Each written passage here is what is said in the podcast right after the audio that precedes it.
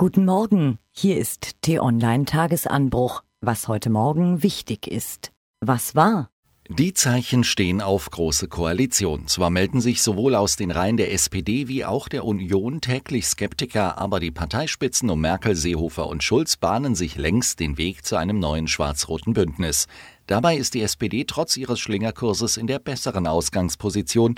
Sie kann sich den Wiedereintritt in eine Merkel-Regierung teuer abkaufen lassen. Deshalb sind die essentiellen Forderungen, die der SPD-Vorstand gestern aufgestellt hat, in Wahrheit mehr als Forderungen.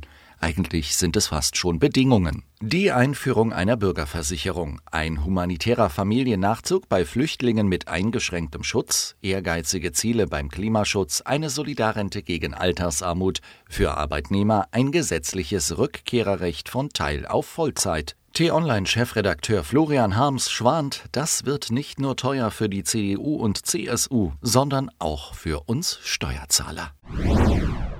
Allerorten ist gerade von Bitcoins die Rede. Die Kryptowährung steigt in astronomische Höhen, gilt als Übernacht-Reichmacher. Aber haben Sie vollständig verstanden, wie dieses komplizierte System funktioniert und warum der Hype dazu führt, dass der weltweite Stromverbrauch rasant steigt? Falls nicht, schauen Sie doch mal bei t-online.de vorbei. Die Entdeckung sorgte im Sommer für Schlagzeilen. Auf dem Grund der Nordsee fand ein belgischer Archäologe mit seinem Team das Wrack eines deutschen U-Bootes aus dem Ersten Weltkrieg.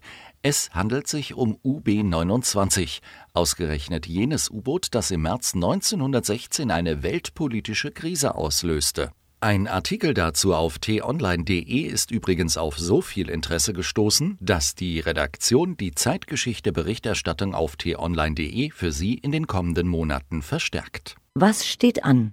Um 10 Uhr werden die Ergebnisse der internationalen Grundschulleseuntersuchung veröffentlicht. Begutachtet wurden die Lesekompetenz von Viertklässlern im internationalen Vergleich.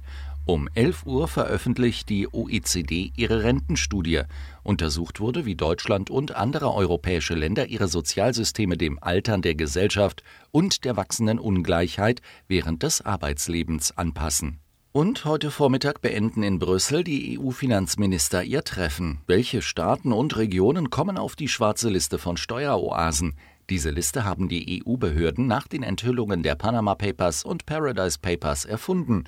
Der geschäftsführende Bundesfinanzminister Altmaier erhofft sich davon ein klares Signal gegen Steuerbetrug und Steuerumgehung. Seit Wochen treiben Winde radioaktives Ruthenium 106 zu uns nach Mitteleuropa. Inzwischen ist Russland als Quelle ausgemacht. Zum Thema gibt es heute Mittag ein Interview mit einem Physiker und Atomexperten, nachzulesen auf t-online.de.